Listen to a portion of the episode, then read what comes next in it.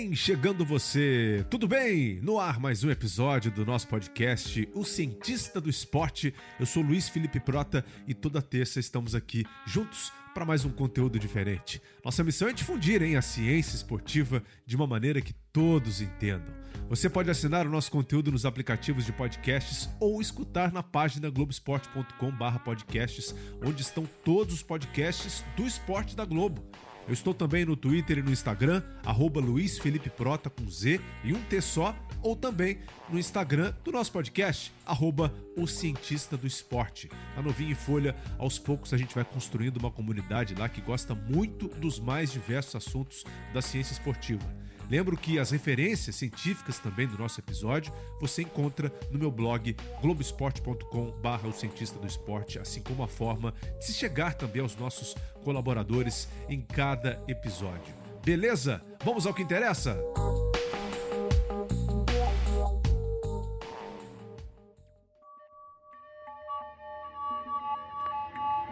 O tema do nosso bate-papo de hoje é sobre envelhecimento em atletas de alto rendimento que já foi abordado na pílula número 5, mas de uma forma resumida, né? Hoje vamos nos aprofundar no assunto. Os efeitos do tempo são inevitáveis, mas existem muitas formas de frear o seu progresso no nosso corpo. Para isso, trago para esse episódio o professor Herbert Gustavo Simões, da Universidade Católica de Brasília, que é um especialista e um cientista no campo do envelhecimento e exercício físico. Em suas explicações, Herbert usa bastante uma palavra que vai te fazer voltar no tempo para as aulas de biologia: telômeros.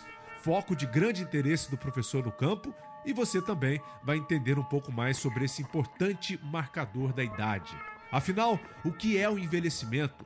Qual o impacto da genética e de outros fatores nesse processo? Qual a sua relação com a performance e até que ponto os atletas podem ter o envelhecimento diminuído? Existe diferença entre o envelhecer na mulher e no homem? E também o professor traz um estudo inédito que ele espera ser publicado em breve e que tem relação total com o novo coronavírus e todo esse momento que estamos vivendo de uma pandemia mundial. Acompanhe a partir de agora.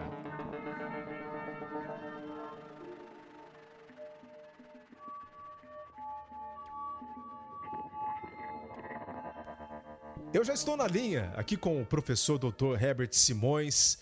Ele trabalha na Universidade Católica de Brasília e olha, ele é atleta master também, viu? Campeão mundial no atletismo. A gente vai contar essa história dele, mas também a gente vai falar bastante aqui do tema de hoje, que é o envelhecimento uh, em atletas, o envelhecimento para os atletas de alto rendimento. Seja muito bem-vindo ao Cientista do Esporte. Herbert, como é que você está? Tudo bem? Tudo bem, Luiz.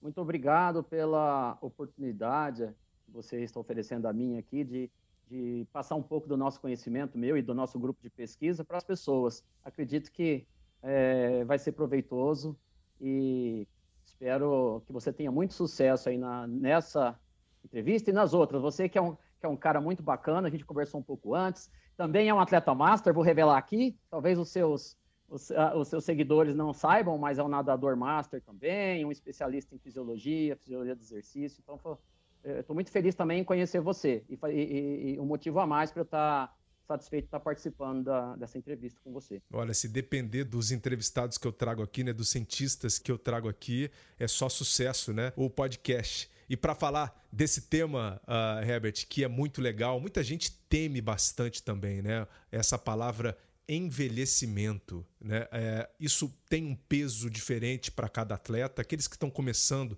nem sempre pensam muito lá no, no pós-carreira ou no final de carreira, né? querem aproveitar o hoje, o agora. É, mas para aqueles que já estão chegando na idade de parar, exatamente para sair do esporte profissional, isso daí tem um, tem um, um significado muito grande. Como é que a gente pode é, definir ou entender um envelhecimento, Herbert, do ponto de vista biológico, né? Até para a gente fugir um pouquinho desses estigmas que existem em cima da definição do termo. Tá, eu vou começar com um exemplo, você vai gostar, de uma atleta americana, Dara Torres, lembra dela? Nadadora, Perfeito. 50 metros livre, é uma, foi uma exímia nadadora a vida inteira. Uma certa época da vida dela, após ter feito algumas Olimpíadas, umas, tinha feito já umas três Olimpíadas, ela resolveu parar. Depois ela voltou e fez uma Olimpíada em Sydney aos 33 anos e depois ainda fez Pequim aos 41 anos. Aos 41 anos ela foi uma medalha de prata nos 50 metros livre, perdeu por um centésimo o ouro e fez uma marca melhor do que ela tinha feito há oito anos atrás. Né? Ela fez, você sabe das marcas, 24,07 nos 50 metros freestyle. Né? Então, muitos atletas que vão ficando mais velhos, muito, eu sei que o envelhecimento acontece para todo mundo. Só que, como, é, inclusive essa mesma atleta publicou um livro, é, assim, é, age is just a number. Então, idade é só um número. Legal. Muitos atletas decidem parar de, de, de competir é, nessa idade, às vezes aos 30, 35 anos, mas é por uma opção. Muitas vezes ele não quer mais aquilo daquela forma, quer fazer de uma coisa menos estressante, mais é, recreacional, né? Mas uh, porque o envelhecimento, muitas vezes, não é o, o que faz esses caras pararem por volta dos 35 anos, porque se ele se cuidar bem, ele vai mais. Porque uma coisa é o envelhecimento cronológico, que é a idade que você tem, de acordo com a sua data de nascimento, a outra coisa é o é envelhecimento biológico, né? O envelhecimento, o envelhecimento biológico está muito relacionado à, à sua é, à função, né? A sua saúde e a sua função.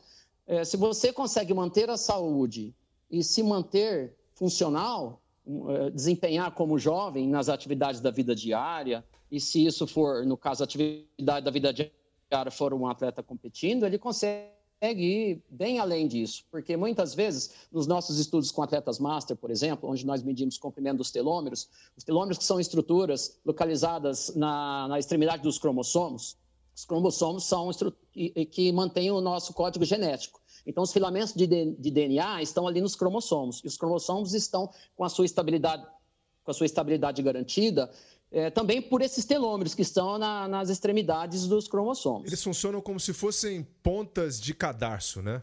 Eles são as pontinhas dos cadarços, né? Isso. E cada vez que, que nós precisamos é, de uma atividade mitótica, que seria aqui, em outras palavras, a célula precisa se dividir para reparar tecido, por exemplo, você toma um sol, aí depois descasca, vem outra lá, e tem outras células que vão repor. Nós temos isso no, na, no, no, no tecido é, do sistema digestório todo. Nossas células sofrem é, dano e reparo. E cada vez que acontece isso, é, a célula se divide, ela divide o conteúdo genético. E aí esse telômero vai encurtando. Esse telômero encurta na divisão celular para reparo, mas ele encurta também em função do estresse que tem ali, o estresse oxidativo, que a gente sofre ao longo da vida. Então, cada vez que esse telômero encurta, a célula vai se tornando funcionalmente envelhecida. Quando chega numa, num comprimento muito curto, as células começam a ter dificuldade a desempenhar a sua função.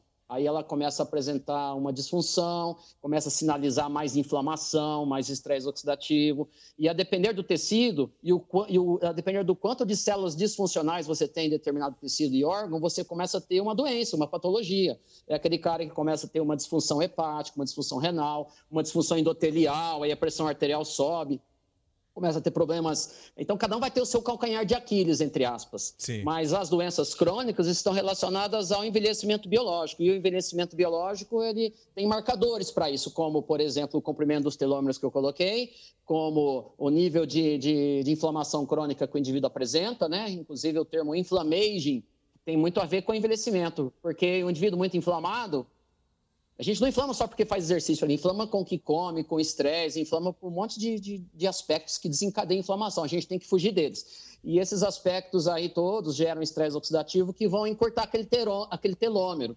E aí as células vão acelerando a, a, a, o processo de envelhecimento biológico. Por outro lado, quem se cuida no estilo de vida de modo geral, os anos vão passando, a exemplo dessa Dara Torres que eu coloquei aqui, e consegue desempenhar, às vezes até melhor do que antes, né?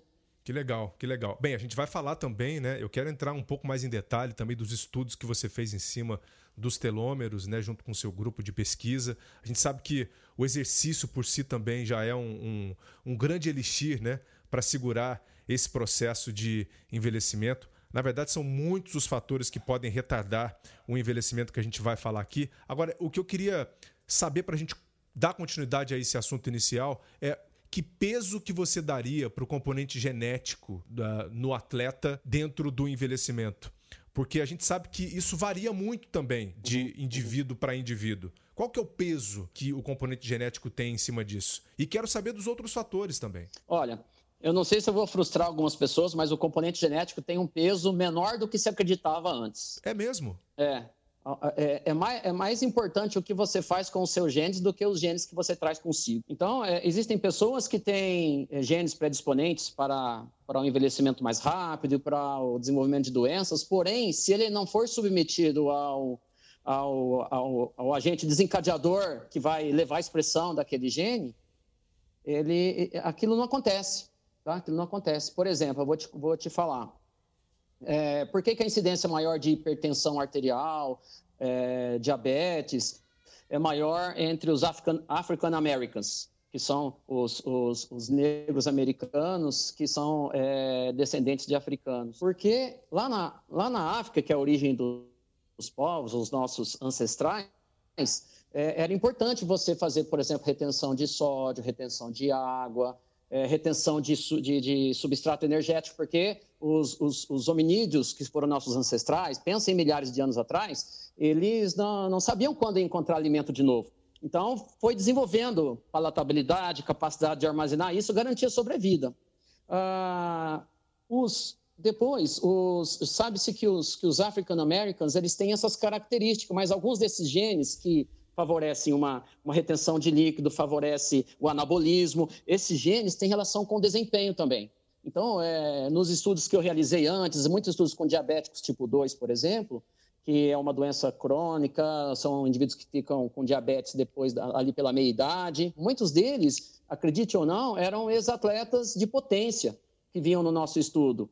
É, quando era alguém que tinha sido atleta, ele era alguém que era jogador de vôlei saída de rede, ou ele era um velocista, um ex-velocista, um ex que parou, uhum. ou um cara que treinava força. Por quê?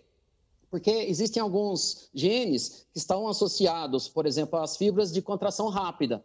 Tem maior, mais, maior percentual de fibras brancas. E esses mesmos genes estão associados a algum aspecto que promove uma maior retenção de líquido, de sal, é, uma maior é, retenção de, de, de, substrato energético, que em excesso vai, vai aumentar a lipogênese e desenvolver vários, vários problemas de saúde. Okay. Então, mais, vamos dizer assim, é, alguns, alguns indivíduos são atletas, mas se eles não fossem atletas, eles tinham uma predisposição genética para desenvolver certas doenças. Mas se eles continuam praticando ao longo da vida, eles só vão usar aquilo como sendo um benefício para eles. Agora, se eles deixam aquilo sem dar estímulo, aí, aí sim os genes passam a, a ter sua importância. Por, portanto, eu digo que é, é, mais importante o que você faz uh, da sua vida, o seu estilo de vida. Porque é, é, é, muita, é um pouco de desculpa as pessoas falarem, ah, eu sou hipertenso porque meu pai era hipertenso, porque não sei quem era hipertenso. Porque é difícil a gente separar qual é a herança genética da herança cultural. Talvez essa faça mais, mais importante, porque às vezes o menininho fala assim, ó, né? Hoje ele via que fica adulto e fala, quando eu era criança, né, eu lembro que meu pai morreu cedo, mas ele era hipertenso, minha mãe era obesa, então eu tenho essa genética. Aí, mas se você perguntar, mas o que, que os seus pais te ensinaram a colocar na mesa de comida? O que, que eles te ensinaram a comer, a comprar no mercado? Então tem um aspecto, uma herança cultural muito importante, que quando você pega e ajusta isso na sua vida, retira os, os aspectos que iriam estimular a expressão de alguns genes que seriam anti-saúde, uns genes que que fariam mal para você, você pode ser muito saudável por muito tempo e até desempenhar como atleta por bastante tempo. Né? por exemplo, legal. lembrei de um estudo interessante. Hum. Olha que interessante que eu comecei a falar dos African Americans, por quê? Porque os telômeros dos, Af dos African Americans, o, o, o, os telômeros dos negros americanos são mais longos ao nascer do que os brancos. Olha, não sabia. Nascem com telômeros mais longos. Não sabia disso. É, só que quando chega lá na idade é, assim, da meia idade para frente, essa diferença deixa de existir. E muitas vezes eles terminam com os telômeros até mais curtos. E aí, quando vão investigar, existem estudos associando aspectos socioeconômicos e de nível educacional com a, a preservação dos telômeros. Pessoas que têm maior nível de educação, aprendem a diferenciar carboidrato de gordura, aprendem um carboidrato, o que é um carboidrato de alto índice glicêmico, baixo índice glicêmico, que tenham um nível de educação, por exemplo, para respeitar o próximo, para viver bem em família, se afastar do estresse. Esse cara vai ter uma. Ele vai preservar mais os telômeros, ele vai conseguir fazer o manejo do estresse, ele vai fazer uma alimentação saudável, ele vai entender a importância do sono, do descanso, de respeitar as pessoas, a importância do exercício esses aí geralmente é, diminuem a taxa de encurtamento do telômero. E aí, às vezes, mesmo tendo nascido o telômero um pouco mais curto, eles podem ir mais longe, porque eles preservam mais aquele telômero. Entendi. E muitos African Americans têm lá na média isso. Porém, quando você encontra os atletas master, foi onde eu comecei a ter vontade, né? Depois, na hora que você perguntar do atleta master, eu vou falar um episódio aqui muito interessante que me chamou a atenção para querer estudar melhor esses caras, né? Perfeito, que legal. Olha só, então a gente entrou agora aqui um pouquinho também na, na história da humanidade, né? Para entender também esse ponto genético que você trouxe, que traz um pouquinho da história do nature or nurture, né? É, é, como que o meio uhum. pode interferir exatamente no seu, no seu componente genético, a forma como aquilo vai se manifestar no seu corpo. E o exercício é, vem exatamente para mudar essa forma de vida das pessoas. E entrando no exercício de alto rendimento, entrando no esporte de alto rendimento, né? É, entrando e já falando de atleta profissional mesmo, qual que é a relação entre é, o envelhecimento e a queda de performance, né? É, quando a gente olha para esses atletas profissionais, como é que vocês cientistas hoje enxergam é, esses dois pontos, Herbert? Ótima pergunta. Eu vou fazer um comentário, mas eu já vou chamar a atenção que o que eu vou responder vale também para quem não é atleta, tá? Ok. Vamos pensar em, em função, em função fisiológica, vamos pensar assim, tá? Uhum. Em, em, em, desempenho, vamos pensar o desempenho humano. Seja do, do idoso que vai atravessar a rua, seja do indivíduo que vai subir uma escada, seja você no seu trabalho, desempenho humano. E do desempenho humano de um atleta é a competição, né? Vamos pensar em desempenho humano. Uh, as nossas funções fisiológicas, que, que elas suportam o desempenho humano nas diferentes condições, seja no dia a dia de trabalho, seja na competição, nós precisamos ter funções fisiológicas preservadas e até otimizadas. Acontece que depois, após os 30 anos mais ou menos, nós perdemos aproximadamente 10% das nossas funções fisiológicas por década. Né? Em média. Aí você, vai, tendo, você do... vai tendo um declínio, na verdade, né? Um declínio, a cada década. Um declínio é, nós vamos ter um declínio por década, que é natural do envelhecimento. Só que as pessoas reduzem aproximadamente 10% por década de média. Mas aquelas pessoas que têm a vida mais. E aí que eu quero entrar. Por exemplo, têm hábitos nutricionais inadequados, não dormem bem, é, são muito ansiosas, estressadas, não conseguem fazer o manejo disso, não conseguem organizar sua própria vida para viver em paz e ter menor aspecto de estresse. Pensa assim: o estresse, seja externo ou interno, Tipo, o estresse interno é, por exemplo, o indivíduo obeso, a, a, o excesso de gordura vai liberar substâncias que vão acelerar o encurtamento daquele telômero. O indivíduo que come muita farinha, muito açúcar, ele vai, ele vai predispor o organismo dele a um nível crônico de inflamação mais alto. Aí, aí inflamou mais, mais estresse oxidativo vai encurtar mais rápido aquele telômero. Então, esses indivíduos, o que, que eles vão apresentar? Às vezes, em vez de, de, de ter uma disfunção 10% por década, às vezes tem uma disfunção, se apresenta em 15%, 20%, hum. é onde o indivíduo começa a apresentar mais cedo as doenças crônicas, né? É, e aí ele fica doente e cai o desempenho nas atividades da vida diária, tá? O, o atleta também ele vai apresentar esse, essa queda, mas ele pode atenuar muito isso. Por quê? Porque o, o treinamento físico, ele também é um estresse, é um estresse. Só que o indivíduo vai lá e colo coloca o corpo dele numa situação de estresse durante é, 30 minutos, 40, uma hora por dia, né? Mas aí ele promove estímulos que levam a adaptações, adaptações epigenéticas, bioquímicas, circulatórias, que vão tornar o organismo dele mais forte, mais resistente ao estresse. Então é como se ele desenvolvesse um escudo que vai proteger ele dos, do estresse do, do dia a dia. Então, se você, nos nossos estudos, por exemplo, quando a gente faz um teste de estresse induzido, que é colocar a mão do indivíduo na água gelada a, próximo de zero graus por dois minutos. Aquilo gera um estresse enorme, não é só fisiológico, mas é emocional. Aquela, não passa, não passa o tempo, ele fica com aquela mão na água gelada. Aí o que acontece? A pressão arterial dele sobe. Então, esse aumento da pressão arterial, que a gente chama de reatividade da pressão arterial ao estresse, ele é menor no indivíduo treinado. O indivíduo treinado, quando a gente, por exemplo, lutadores, quando chegaram lá, que eles têm o menor. Parece que os lutadores. Deu impressão, não estudei isso ainda, mas na, na experiência ali na, no dia a dia das coletas, ele tinha um controle emocional melhor. Ele colocava a mão lá, ficava firmão lá. Ó. Aí tinha reatividade menor. Os atletas que nós investigamos de velocidade e fundo tinha também uma reatividade menor, ou seja, eles estressam menos ao, frente aos estímulos estressores. E a gente acredita que ele vai se estressar menos quando ele está dirigindo o carro dele, quando ele está conversando, ele vai ser um cara mais tranquilo no resto do dia. Então ele treina um período de tempo e fica o resto do dia mais protegido. Né? O corpo já é submetido a esse estresse que o condiciona a exatamente resistir em determinados momentos do dia as situações adversas, né? Isso. E aí o que, que acontece para esses atletas, alguns profissionais que a gente vê competindo com mais de 40 anos? É, muito provavelmente, a gente for olhar a vida desses caras, além deles treinarem direitinho, eles devem descansar direitinho, eles devem.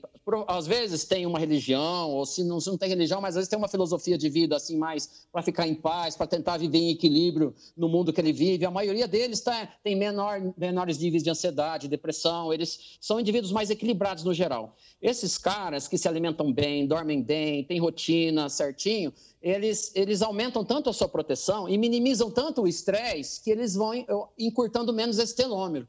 E aí o que a gente encontra? Tem estudos mostrando que tem caras assim de 40, 50 anos que são 10, 12 anos mais jovens biologicamente. As, as estimativas que a gente pode uh, apresentar em números. Então, uh, pelo menos uns 10 anos mais jovens, Mas é muita alguns coisa, caras. Hein? É muita coisa. 10 anos mais jovem. Olha, se você puder comparar, né? Botar esses dois indivíduos lado a lado e assim poder acompanhar os dois ao longo da vida, é uma diferença gigantesca. 10 anos. Gigantesca, gigantesca, gigantesca. Aí, aí isso me animou muito ver essas coisas, né? Por exemplo, tem um estudo que nós publicamos aí, que eu te mandei, não sei se você teve a oportunidade de ver, nós fizemos a relação entre o comprimento dos telômeros e a taxa de decréscimo do desempenho em corridas de velocidade por década a gente tinha um registro dos caras quando eles competiam lá no, no, profissional, quando eles tinham seus 30, por volta de 30 anos, pegamos as melhores marcas da época. E pegamos as marcas deles agora. Então tinha cara de 70 anos, 60, 50. A média da amostra era mais ou menos uns 54 anos, por aí. E aí a gente, para cada um, estabeleceu quanto por cento que decaiu nesse, nessa janela de tempo. E aí calculamos quanto por cento por década era o decréscimo. E aí, quando a gente associou com, com os telômeros, aqueles que tinham um telômero mais longo tinham um menor decréscimo por década, sendo que atletas decaíram, alguns, até apenas 2%, 3% numa década. Né? Numa Sensacional. década. E, e se você olhar esse exemplo da, da, da Aran Torres aqui, Pô, ela fez com 41 anos, 2407, uma marca melhor do que ela tinha feito há quase 10 anos antes. Então tem atleta que até melhora um pouco o desempenho. Porque ao longo de uma década, se ele desacelerou, em vez dele perder, por exemplo, 10%, 5%, ele perdeu só 3% por década, a fisiologia perderia, mas Novos métodos de treinamento surgiram também. O atleta hoje treina menos, ele faz o treino de mais qualidade, menos volume, menos estresse oxidativo, ele consegue fazer um manejo melhor disso, conhece mais da dieta. Os treinadores são mais especialistas, equipes multidisciplinares, então ele acaba compensando, às vezes até melhor o resultado numa idade mais avançada. Veja bem se eu entendi então. A gente sabe que o pico de performance né, de um atleta se situa ali entre os 20 e os 30 anos, uhum. certo? Certo. Mas não necessariamente, mas não necessariamente todo atleta vai ter a mesma resposta, né? Aquele, claro, que não. se mantiver melhor cuidado, né, que tiver, claro, todo esse acompanhamento aí que a gente está falando aqui, é, ele pode ter um desempenho de pico na sua carreira aos 38 anos de idade. Uhum. Você falou da Dara Torres. Isso. E tem o Nicolas Santos, né? Que também outro nadador. Hoje ele tem 40 anos de idade. Brasileiríssimo. Uhum. É, aos 39 uhum. anos ele foi medalhista de ouro no Mundial uh, de natação no ano passado. Aí, nisso aí ele já conseguiu o bicampeonato, né? No borboleta, com recorde mundial. É algo inacreditável para a gente imaginar uhum. para um cara uh, num esporte em que você tem a definição de uma medalha, né? Uh, ali no centésimo, no cabelinho Nossa. da perna. É, enfim, é muito bacana a gente poder ver atletas assim, mas eles são completamente fora da curva uhum. também, né? Nós não temos muitos exemplos de atletas é, é. que hoje uhum. estão no profissional e que ainda continuam performando é. com essa idade. É, concordo com você. No entanto, esse número vem aumentando. Esse número vem aumentando e, ah, e, e, e, e, a minha, e, a, e a minha alegria de poder estar co colocando aqui para vo você é talvez essa fala possa animar alguns atletas a persistir, a persistir. Por exemplo, a, a Olimpíada era para ser esse ano, por causa do coronavírus mudou para o ano que vem. Isso, isso favorece muito os atletas mais jovens, mas os atletas mais velhos eles vão ter que encarar um ano a mais. Alguns que estavam pensando em encerrar a carreira nessa Olimpíada vão ter que segurar mais um ano. E às vezes isso leva um nível de estresse e tal, né?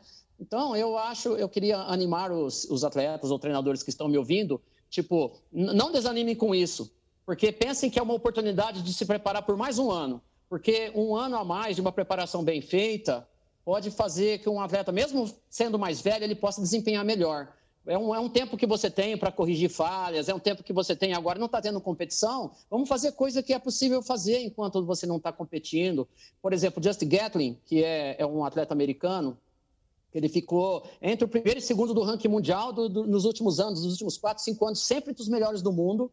É, quando o Bolt encerrou ah, na Olimpíada, lá no Mundial de Londres, quando o Bolt encerrou, o Gatling foi o, o campeão lá. 2017. E o Gatling foi o 2017. E o Gatlin no Rio foi segundo lugar, tinha perdido para o Bolt, mas ele era o primeiro do, do ranking mundial. Ali ele já era master, ele já, ele já tinha 36 anos. Em 2017 estava com 37 anos. O ano que vem ele vai para a Olimpíada aos 39. E, e ele, ano passado, foi prata no Mundial lá em Doha.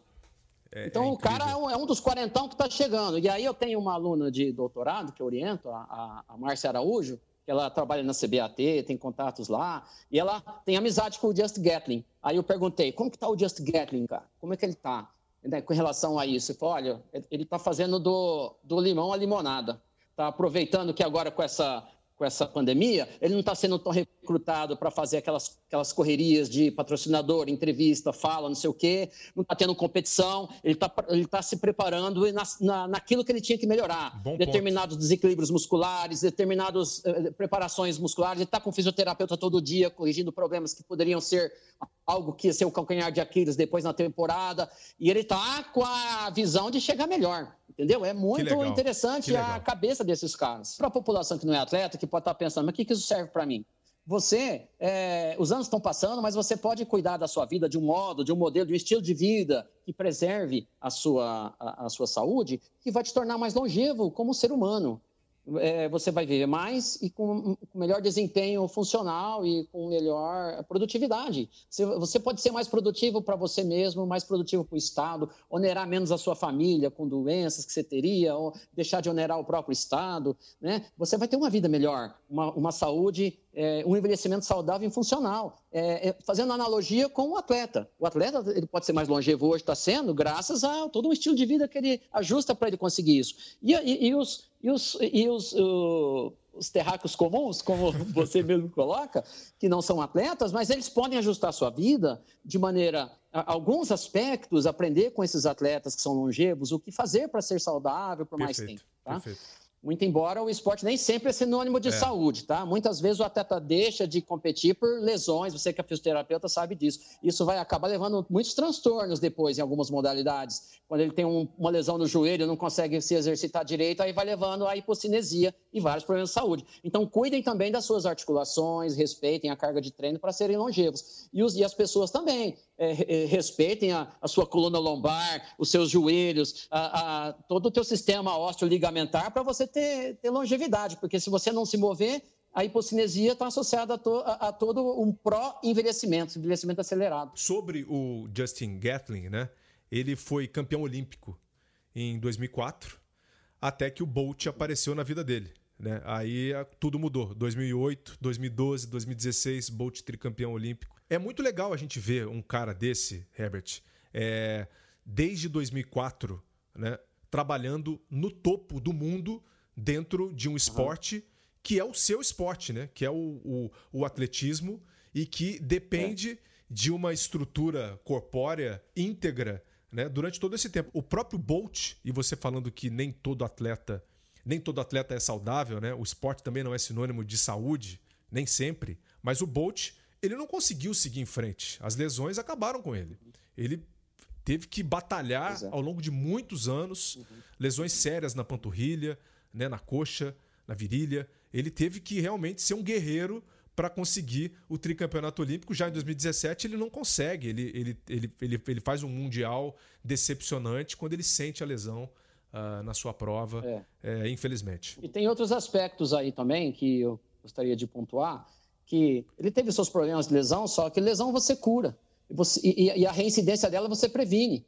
Tudo depende da motivação. Se o cara tiver motivação para trabalhar em cima disso, o campeão se faz na vitória e na derrota. Se ele está numa situação ruim, ele tem que ter motivação para vencer, para prosperar, para dar a volta por cima e tal. E o Bolt fez isso muito bem algumas vezes. Mas que motivação mais um cara que já multimedalhista em todas as Olimpíadas que participou, considerado o principal atleta do século, recordista mundial em todas as provas que ele já fez, campeão mundial não sei quantas vezes. Ele já atingiu tudo o que ele queria na vida. Ele é, é uma, só uma marca de 9,58 no 100. Eu, eu, eu, eu acho, na minha experiência como atleta, naquele momento, a hora que ele já conseguiu o topo tudo e já estava bem de vida, financeiramente estabilizou, ele, de certo, faltou uma motivação para.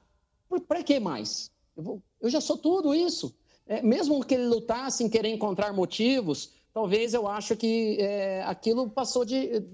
não teve o mesmo significado do que antes, do que um Bolt lá atrás, no início da carreira. Um Bolt agora que conseguiu tudo. Isso tira a motivação do cara. Ele foi, vou persistir e buscar mais coisa, por quê, né? É, porque o, o, o, o, Bolt era a motivação do Justin Gatlin. Sempre foi a motivação Isso que eu ia dele. comentar também. Né? Não só do Justin Gatlin, porque o Johan Blake também.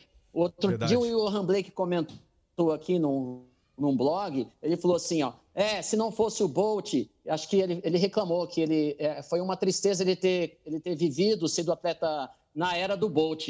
Aí eu já falei para meus alunos na, na, na universidade, eu já penso diferente. Falei, você, ele é Johan Blake por causa do Bolt. Assim mesmo o, o, o Just Gatlin. O fato de existir o Bolt, igual você está falando, você foi perfeito na sua visão, na minha opinião. Porque ele queria bater o Bolt, ele queria chegar no Bolt, ele queria ser competitivo. E aquilo foi uma motivação para ele persistir. Os anos passaram e ele foi mantendo aquela, aquela vontade de é, dormir direito, regrar alimentação, de, de ser disciplinado, de treinar direitinho, de curar lesão, de prevenir lesão. E assim ele foi longevo. É. Acho que essa é uma história interessante. Eu tenho mais uma pergunta para você que é a seguinte: qual seria o impacto do envelhecimento né, no mundo atlético nos hormônios? E aqui, quando a gente fala de hormônios, é, eu queria chamar mais, mais atenção para a testosterona mesmo, que é o hormônio que uhum. pode definir muita coisa né, nesse campo uhum. uh, da medalha de ouro, no caso, quando a gente olha para o esporte de alto rendimento. Bom, é, todos os seres vivos estão aqui no mundo, o principal papel é, é, é passar o seu DNA adiante para perpetuar, perpetuar, a espécie, é a é. perpetuação da espécie. É. Então, não, não por acaso, eu acredito que quando as pessoas, no caso as mulheres, atingem a menopausa e os homens a andropausa, tem uma baixa significativa dos hormônios, tanto no homem quanto na mulher, o, o envelhecimento biológico para eles se apresenta de maneira mais acelerada. A gente observa nas curvas de desempenho em, em, em, desportos que você consegue mensurar o desempenho, como natação, atletismo, as provas de potência, você percebe que aquele desempenho que vai caindo com a idade, quando ultrapassa uma certa idade, a, a, essa queda é mais acentuada. Nós publicamos um paper, nós fizemos essas análises de atletas master e percebemos que essa queda mais acentuada se dá por volta dos 60 anos para os homens, né? Para as mulheres acentuada. tem uma tendência de acontecer mais acentuada. Mais acentuada. Ele vai caindo, mas ela passa a ser mais acentuada. E aí isso nos deu a ideia. falei, vamos medir o hormônio desses caras. Vamos medir o eixo, que a gente chama do eixo hipotálamo, hipófise gonadal. A gente mediu os hormônios, por exemplo, a gente está medindo o LH, que é um hormônio liberado pela hipófise, que vai agir nos testículos e estimular a produção de testosterona. No, uhum. Por enquanto, a gente está com, com, com, os estudos sendo realizados em homens. O, o próximo projeto que a gente está confeccionando, é o próximo passo é fazer com mulheres. Nós estamos analisando os primeiros resultados e nós encontramos que os atletas que têm uma menor queda de desempenho ao longo da idade são aqueles que preservam mais os níveis de testosterona e LH. Hum. E esses que preservam mais os níveis de testosterona são justamente os caras que têm menores níveis de marcadores de estresse oxidativo e menor inflamação. É fantástico. Dá para dizer que a testosterona aí no caso, aquele atleta que consegue retardar um pouco mais essa diminuição da testosterona, ele pode uhum. manter uma melhor performance? A gente está convencido que sim, mas a, a retardar a queda da, do testosterona é, seria retardar, é, é, trabalhar em outros aspectos anteriores a isso. Não relacionado ao envelhecimento diretamente? É, por exemplo, vou te dar uma ideia. Quando a gente fez comprimento dos telômeros, conforme você fica com a idade cronológica mais alta, mais velho do ponto de vista cronológico, a tendência é o telômero estar tá mais curto. Então a gente viu e encontrou uma correlação negativa. Quanto mais velho, mais curto o telômero, beleza. Uhum. Quando a gente foi fazer essa associação com a adiposidade, com o percentual de gordura corporal, a gordura corporal era mais tinha uma correlação maior com a queda do, com, com telômeros mais curtos do que a própria idade cronológica. Aí depois começamos, por que será que isso é relação causa e efeito? O que, que será? Aí a gente partiu para medir citocinas inflamatórias, estresse, variáveis de estresse oxidativo, que estão é, amplamente relacionadas à adiposidade. Já é vasta a literatura mostrando que obesos têm um nível de inflama inflamação crônica mais alto. Sim. Só que o, a, a, os pesquisadores que trabalham com obesidade e as doenças, eles sempre focam no obeso, né? No nosso estudo não tem nenhum obeso, nem no grupo controle, mas você tem pessoas com diferentes níveis de adiposidade. Então, quem tem os percentuais de gordura muito altos, embora não seja obeso, eram, é, são os caras que têm maiores marcadores de inflamação, estão mais inflamados, e têm mais marcadores de estresse oxidativo. E esses justamente têm os telômeros mais mais curtos. curtos. Então, o que, que eu quero dizer? A relação que tem com, o, a, a, com a possível relação com testosterona. A, quando a pessoa engorda muito, e, você sabe que tem uma enzima no tecido adiposo, principalmente que ela, se, ela atua ela, no, no chamada aromatase. A aromatase, ela converte o testosterona em, em estradiol. E o estradiol é um hormônio feminino. Os homens também têm, mas tem um nível baixo. Mas quando ele aumenta muito a gordura corporal, o que, que vai acontecer? A maior conversão de testosterona em estradiol vai ocorrer mediado pela aromatase. Aí as, a, esse estradiol elevado, ele inibe áreas, é, núcleos hipotalâmicos, dizendo assim, ó, ah, diminui aí a, a sinalização para a hipófise produzir LH. Aí Aí vai ter uma menor produção hipofisária de LH e com isso vai ter uma menor produção de testosterona. A ponto que quanto mais gordinho e sedentária a pessoa, maiores os níveis de estradiol vai ter e, de, e menores níveis de, de testosterona em termos proporcionais. E aí é onde ele tem menor síntese de proteína, não se, não se recupera do treino, ele também vai ter mais, mais depressão. E essa gordura corporal aumentada está associada, como eu falei, inflamação, associada com estresse oxidativo. O próprio estresse oxidativo tem estudos mostrando que ele também causa disfunção em áreas hipotalâmicas, límbicas, e aí vai levando todo o desequilíbrio metabólico. O Herbert, e como é que você vê as diferenças eh, no envelhecimento entre homens e mulheres? O que se sabe hoje sobre isso? De modo geral, as, as diferenças percentuais no decréscimo das funções fisiológicas, pelos estudos que eu tenho lido, elas não, não diferem muito em relação ao gênero. Porém, é, muitas do, muito do decréscimo do desempenho, no caso dos atletas, está relacionado a, a, a, no caso, a menopausa nas mulheres, porque ela, ela diminui a produção dos seus hormônios uhum. sexuais, e a andropausa nos homens. Ah, quando a mulher atinge a menopausa, inclusive, aí ela, ela o interessante é ela manter o, a, o trabalho neuromuscular, a musculação, para prevenir a, a, perda de massa óssea, a perda de massa muscular. Mas a partir dessa idade, se ela, ela tem que se cuidar um pouco mais, porque para a mulher acontece antes do que o homem isso. Geralmente os homens a, apresentam essa andropausa. Tem gente até que critica chamar assim, mas lá pelos 60, 70 anos, começa a ter níveis de hormônios mais baixos, mas muitos preservam e a mulher, às vezes, ela tem uma, uma menopausa mais precoce, né? Tem gente que tem menopausa antes dos 50 anos. E aí essa tem que se cuidar mais, porque daí ela vai perder mais massa muscular, vai aumentar a gordura corporal, alguns fatores de proteção que ela teria em função dos próprios hormônios sexuais femininos, que eles apresentam fatores de proteção cardiovascular. Ela deixa de ter, então o risco, por exemplo, de acidente de hipertensão, acidente vascular, alguns riscos de doenças crônicas, elas passam a, a, ter de maneira similar ao homem a partir da menopausa. E isso tem reflexo no desempenho. Ela pode ter um desempenho cair um pouco mais é, depois dessa idade, né? Muito embora eu vejo muitas atletas ainda competindo. Por exemplo, aqui no Rio de Janeiro, a Catherine Grainer, aos 40 anos da Grã-Bretanha, ela faturou ouro no remo, né? E aqui no Brasil, aos 40 anos. E aquela Dara Torres que eu comentei, ela aos 41 anos, ela fez uma marca que era, se não a personal best dela, muito próximo do pessoal. Eu conheci uma atleta da Jamaica, Marlene Otti, conheci ela na Itália, que ela mudou até a nacionalidade dela, ela se tornou, é, acho que é eslovênia, não tenho certeza agora a nacionalidade dela. E ela competiu a Olimpíada de, também com 46 anos, ela disputou a Olimpíada por um outro país, né? Ou seja, tem muitos longevos, mesmo do sexo feminino. Tanto, agora, infelizmente, nós ainda não concluímos nossos estudos com as mulheres, mas nós já estamos fazendo coletas de dados nas atletas master. Muitas talvez estejam nos ouvindo, já foram nossas voluntárias. Olha tá? que legal. E a gente tem, tem percebido um desfecho similar ao dos homens. Muito bom.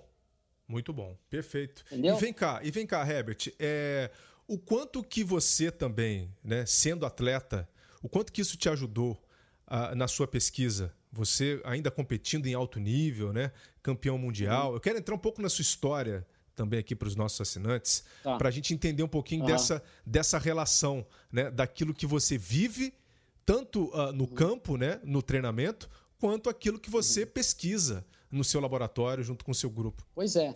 É, inclusive, eu queria agradecer muito o meu grupo, quem estiver ouvindo aí, todos os meus estudantes de mestrado, doutorado, quem fez, o, o Caio que está nos Estados Unidos, o Samuel que está fazendo doutorado aqui ainda, o Tiago que fez pós-doc comigo, que é professor da Católica, vários outros que passaram por aqui, Marcelo, todo mundo ajudou muito. E na época, quando eu vim para a Católica, eu, eu, eu, eu era atleta master na primeira categoria dos 35 anos, que eu estava querendo parar de competir no sênior, disputava Troféu Brasil de Atletismo e tal, né? Eu falei, é hora de parar, né, cara? Já sou doutor, já formei doutor. Mas aí um amigo meu falou assim, que é o Ricardo Itacarambi, já foi campeão mundial algumas vezes nos 100 metros do, no, do Master. Falou assim, vai pro Master, cara, não para não. Aí eu falei assim, pô, mas no Master não tem que ter 40 anos? Ele falou, não, 35 para cima. Aí eu fui, cara. Tá feito. Aí comecei a competir no Master, e foi uma delícia. Aí eu, eu, eu fui campeão brasileiro, campeão sul-americano, bati recorde sul-americano aos 35 anos, inclusive foi aí no Rio. 110 com barreiras que eu corria, que naquela época eu era o atleta mais velho e mais baixo da prova. Que bacana. que eu tenho 1,73 de altura eu tenho. E aí, Entendi. foi 14,51 meu recorde sul-americano aos 35 anos. Depois, quando eu mudei de, de categoria, na categoria dos 40, eu fiz o recorde sul-americano também com 15,01. Nesse momento, eu já estava estudando essas coisas que eu estou te falando. Eu já estava vendo Kim Collins, um, que é um atleta da São Cristóvão e Neves, um, um país do Caribe, que ele tinha feito aos 40 anos o personal best, e esse personal best era 9,93 no 100. Olha aí isso. eu comecei a ver essas coisas acontecendo, aí eu comecei a prestar mais atenção nos atletas master e comecei a ver que lá no master não tinha doença crônica que você via assim, você via tiozinho de 80 anos correndo e saltando sobre barreiras às vezes. Aí muito interessante. Aí eu, essa, essa minha experiência com o master, eu comecei a olhar, eu estava pesquisando muito sobre diabetes, hipertensão e exercício, hipotensão pós-exercício. Eu comecei a pensar, tem algo melhor do que isso, é entender por que, que esses caras não, não desenvolvem essas doenças crônicas, por que, que eles são tão longevos, estudar esses mecanismos para depois tentar trazer isso para a população. E eu comecei já de antemão a aplicar isso em mim mesmo. Aí eu comecei a perceber, hoje tem uma psicóloga, a Larissa, que trabalha no meu grupo, a gente está medindo ansiedade, depressão. É, é, começamos até a ter uma visão assim de que às vezes tudo começa na sua mente. O indivíduo que tem que enxerga o mundo de maneira muito difícil, muito nebulosa, muita muita tristeza, tudo é ruim, esse cara vai levando uma atmosfera tão ruim e o sistema límbico dele, que é uma área responsável pelas emoções, fica processando aquela situação de perigo. E aquela situação de perigo vai ativando áreas do cérebro, áreas neuroendócrinas, que vão levar à produção de hormônios de estresse de maneira exagerada. Uhum. E isso vai levando àquele aumento de inflamação, de estresse oxidativo, vai acelerando o envelhecimento dele por um mecanismo mental também sabe? Além daquele mecanismo da alimentação, além do hábito de dormir pouco, e uma coisa leva a outra, porque ele fica estressado, ansioso, aí ele come o que não presta, aí ele dorme mal, e aí ele não, não vai render no esporte, e vai ficar doente mais cedo.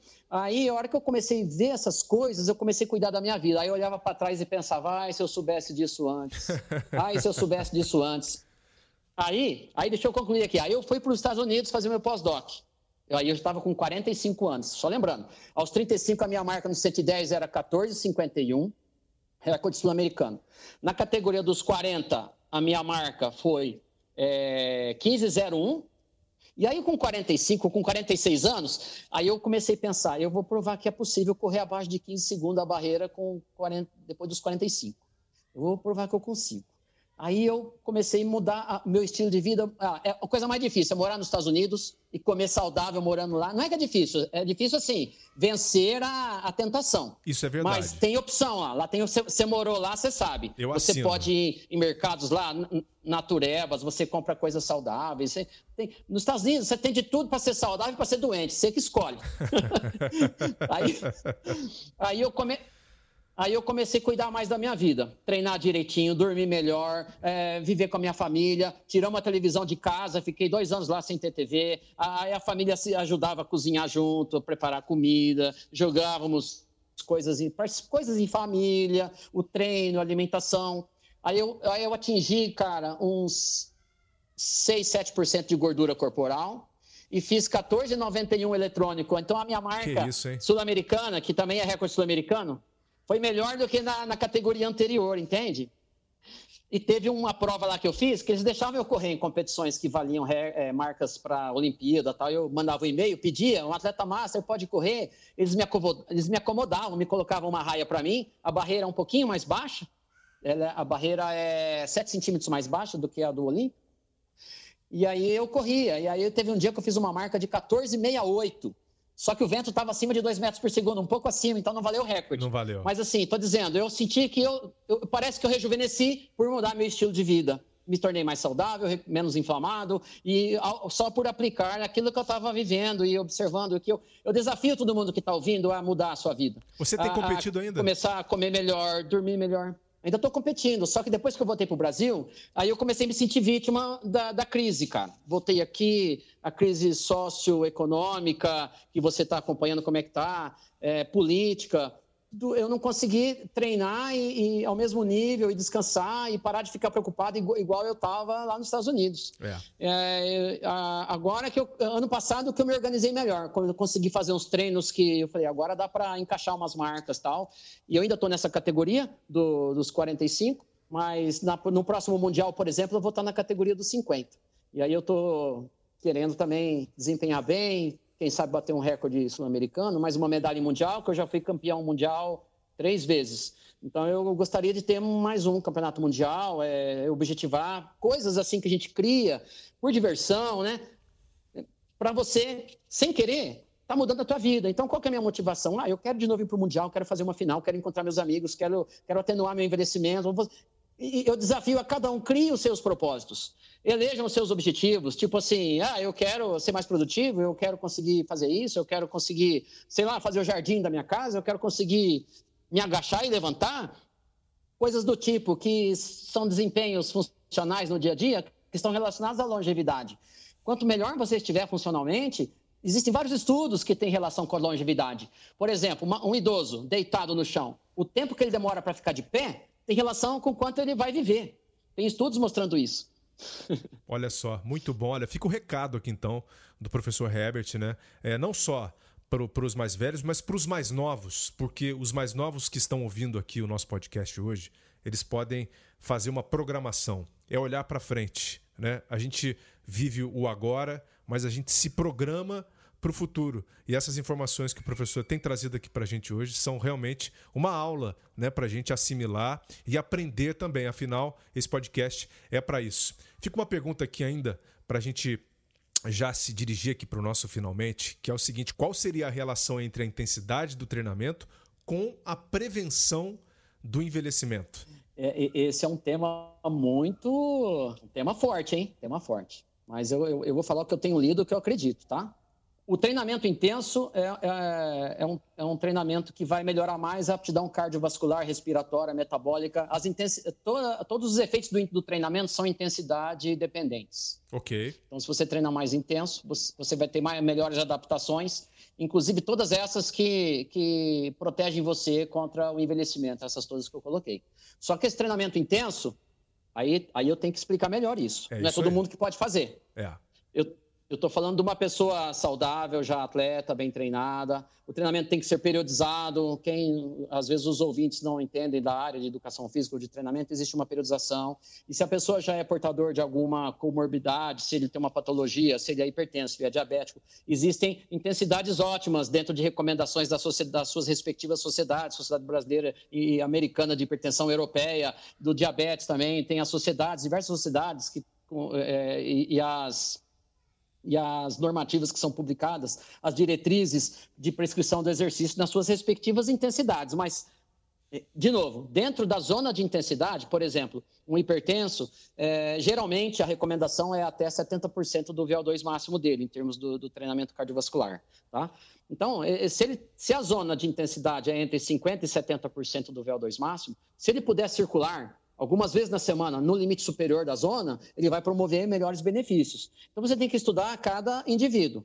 O, o importante é que as adaptações são intensidade dependentes e não pode treinar intenso todo dia você tem que respeitar um, um, um, processo que a gente chama de supercompensação. O indivíduo recebe um estímulo de treino, ele tem essa dose de treino tem, tem que ser uma dose que, da qual ele consiga se recuperar até uma próxima sessão de treino para você evitar, por exemplo, o, over, o, o overtraining, né, o cansaço exagerado, lesões e até o estresse emocional. Mas a gente está encontrando que os indivíduos, e não só a gente, tem literatura recente, é, meta, meta-análise aí que o que importa mais do que o nível de atividade física é a, o nível de aptidão cardiorrespiratória, neuromuscular, é o nível de aptidão física. Então, nem sempre os indivíduos que têm o melhor nível de aptidão física são os mais ativos, mas todo mundo é ativo. É importante ser ativo.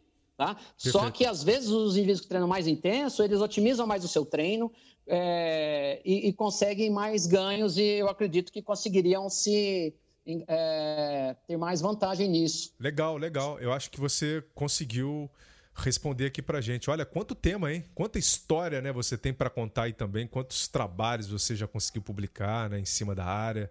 É bacana a gente trazer essa sua experiência para falar sobre treinamento. É excelente, excelente. É, a gente conversava né, aqui na preparação para esse episódio de hoje e você me falou que vocês submeteram um artigo também para uma revista, para Frontiers Internacional, e que fala de toda essa situação que a gente está vivendo agora, da pandemia do novo coronavírus, e que, tem, e que poderia haver uma correlação entre o telômero, no caso, e a imunidade. Né? Ou seja, vocês estão tentando publicar né, esse artigo, e aqui em primeira mão a gente falando disso, eu, inclusive, te agradeço aqui também pela honra uhum. né, de dividir isso com os nossos assinantes. É, conta um pouquinho para gente até que ponto os telômeros maiores, né, eles poderiam mostrar que o organismo poderia estar melhor preparado para segurar uma, uma infecção, por exemplo. Ah, ótimo, ótimo, você tocou num ponto muito interessante. Quando chegou o mês de fevereiro aí, eu estava vendo essa, essa pandemia aí o número de casos no mundo aumentando, o número de mortos, e se você vê o desfecho, ó, hoje no Brasil nós temos mais de 300 mil pessoas infectadas, sem contar subnotificações. De mortes, nós já temos mais de 20 mil mortos só no Brasil. E aí, quando você olha os números do Ministério da Saúde, você vê que mais ou menos 74% da, das mortes são idosos e, e, desses idosos, a grande maioria tem, são hipertensos ou obesos ou diabéticos Sim. e são, são doenças de, crônicas de sedentários. Aí eu pensei assim, esses caras, é, eles, não têm, eles não têm proteção e ainda têm aspectos que os enfraquecem, como as comorbidades, né? E aí a nossa un... não existe vacina. A, un... a única defesa é o próprio sistema imunológico. Por quê? Porque tem pessoas que estão infectadas e não têm sintomas. Tem alguns que se infectam, têm sintomas leves e são a maioria. Por quê? Porque o próprio sistema imunológico consegue reagir e se defender e tão bem. E aí eu pensei, nossa, os nossos estudos com telômeros foram medidos em leucócitos. Então, os leucócitos representam as nossas células de defesa, né? São as células do sistema imunológico.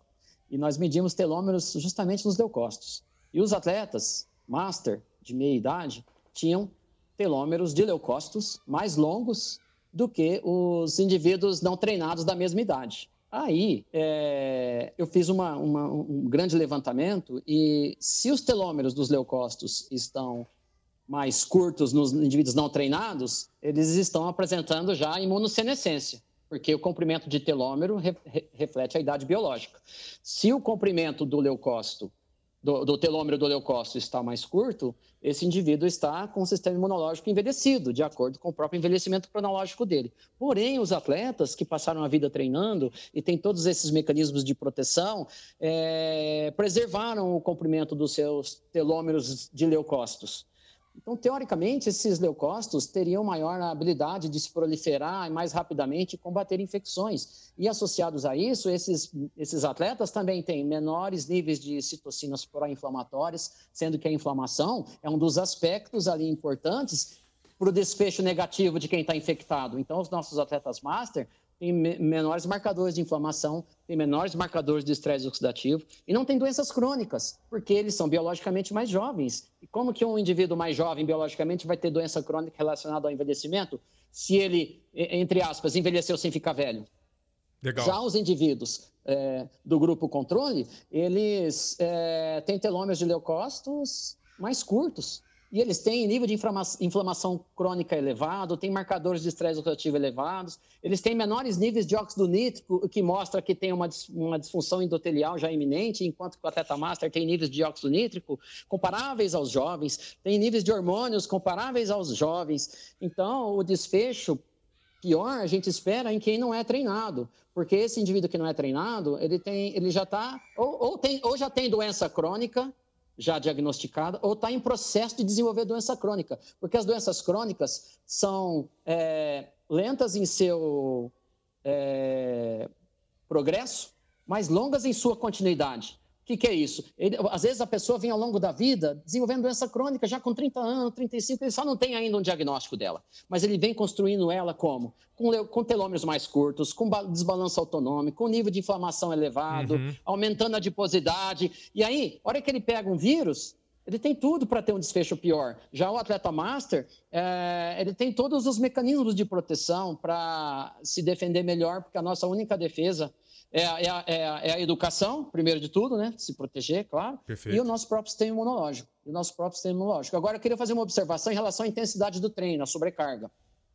Nessa época agora de, de, de pandemia, é, é, importante todo mundo continuar fazendo exercício, porque em estudos com astronautas, é, eles perceberam que quando os astronautas iam para missões espaciais, quando voltavam, eles voltavam muito enfraquecidos, inclusive com o sistema imunológico debilitado né? Eles tinham uma maior incidência de infecções do que depois outras missões que mandaram equipamentos junto nas viagens e eles se exercitavam durante as missões e voltavam e tinham menor incidência, inclusive, de infecção. Mostraram que eles tinham marcadores imunológicos mais preservados, porque eles mantinham o exercício. Então, Olha fazendo isso. uma analogia, mesmo durante o período de pandemia, é importante as pessoas continuarem se exercitando. Só que existe uma, um, um, um, um um mecanismo que é o, o open window, é um período que você está com a janela aberta para infecção pós-exercício. Quando o exercício é muito intenso e de muito volume, no período pós-exercício, você pode estar mais sujeito a infecções, porque quando você termina o exercício intenso, o teu, o teu sistema imunológico fica mais enfraquecido, porque você depleta muito o substrato, aí falta matéria-prima para para para proliferação de leucócitos, se você precisar reagir a uma infecção. Então, naquele, então eu recomendo que nesse período é, procure, procure fazer exercício mais no domínio, na intensidade moderada, tá? moderada, evite o intenso. Se for fazer intenso no caso de atleta, cuide-se para fazer o intenso, já ficar na tua casa, dormir bem, alimentar bem. Por exemplo, se, se é um atleta master, que vai, ele vai treinar, às vezes vai treinar intenso, mesmo nessa época, o que eu não recomendo, mas se ele vai treinar intenso, que naquele dia não seja o dia que ele vai no supermercado fazer a compra, que não seja o dia que ele vai ter contato com as pessoas, para evitar que naquela janela de, imuno, de possível imunossupressão, que não é certeza que vai ter, que ele não tenha contato com o vírus naquele período. Então, continuar se exercitando é fundamental para preservar a atividade imunológica e que não exagerem na dose de exercício para evitar a imunossupressão, porque essa imunossupressão predispõe você a, a, a, uma infecção, né? Se você tiver contato com o vírus. Muito legal. Excelente, excelente. Eu até escrevi sobre isso e fiz uma pílula também, né? Tá lá no blog globesport.com.br cientista do esporte, é, com o título Histórico de atleta e sistema imune, mito ou verdade?